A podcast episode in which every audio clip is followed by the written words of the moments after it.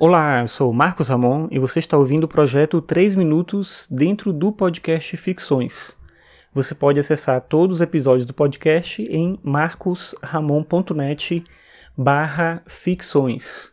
Muita gente me seguia no Twitter para acompanhar notificações ou informações sobre o podcast, você ainda pode fazer isso, mas para facilitar eu criei também um Twitter, uma conta do Twitter para o podcast especificamente. Assim fica mais fácil, porque lá você vai ter exclusivamente notificações ou atualizações sobre o podcast, inclusive sobre quando vai ter ou não vai ter episódio.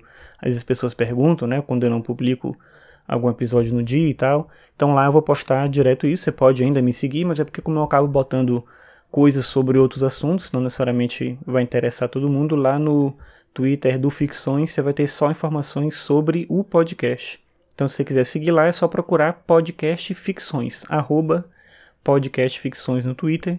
E lá eu vou sempre atualizar quando sair um episódio novo, quando tiver alguma informação sobre o podcast. Bem, hoje é domingo, dia 9 de julho de 2017.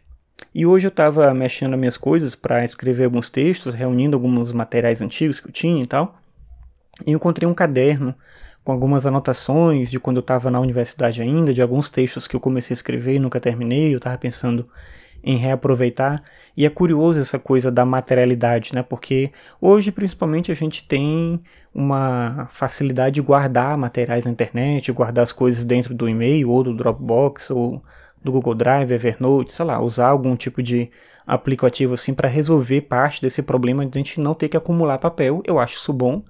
Mas, por outro lado, a questão da materialidade tem um aspecto interessante, que é o fato de que, mexendo no papel, folheando no papel, no caderno em si, eu fico lembrando um pouco de onde eu estava, em que lugar que eu estava quando eu escrevi isso, outras coisas que eu escrevi eu não lembro, não tenho a menor ideia de quando foi que eu fiz, né? Mas a presença física do caderno, né, do papel, nesse caso, desse material específico, é muito diferente do que algo que eu estava fazendo também esses dias, mexendo em arquivos que eu encontrava também, que estavam guardados dentro do e-mail ou do Dropbox, alguma coisa assim, porque ali eu tenho um arquivo com uma data e aí eu não tenho quase memória nenhuma daquilo. Eu acho que a parte da memória, ela é memória física também, ela tem a ver com o corpo, ela tem a ver com presença no mundo e tal.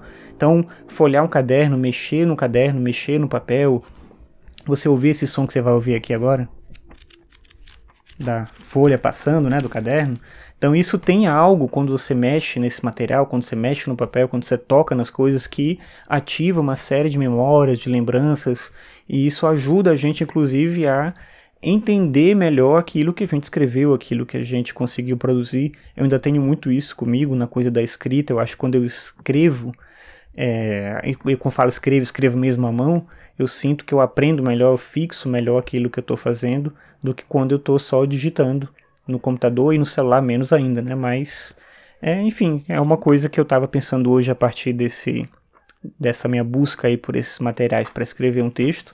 Eu vou falar um pouco mais sobre esse possível texto daqui para uns dias, né? Eu comento alguma coisa com você, mas é só uma reflexão sobre a importância da materialidade das coisas quando a gente fala em memória, quando a gente fala em lembranças, quando a gente fala também num processo de conhecimento.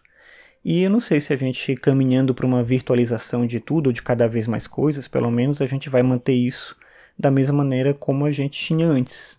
Não sei se é bom também ou se é ruim, não sei o que, que você acha disso, mas fica isso como uma reflexão. Então é isso, obrigado por você continuar me acompanhando aqui e até amanhã.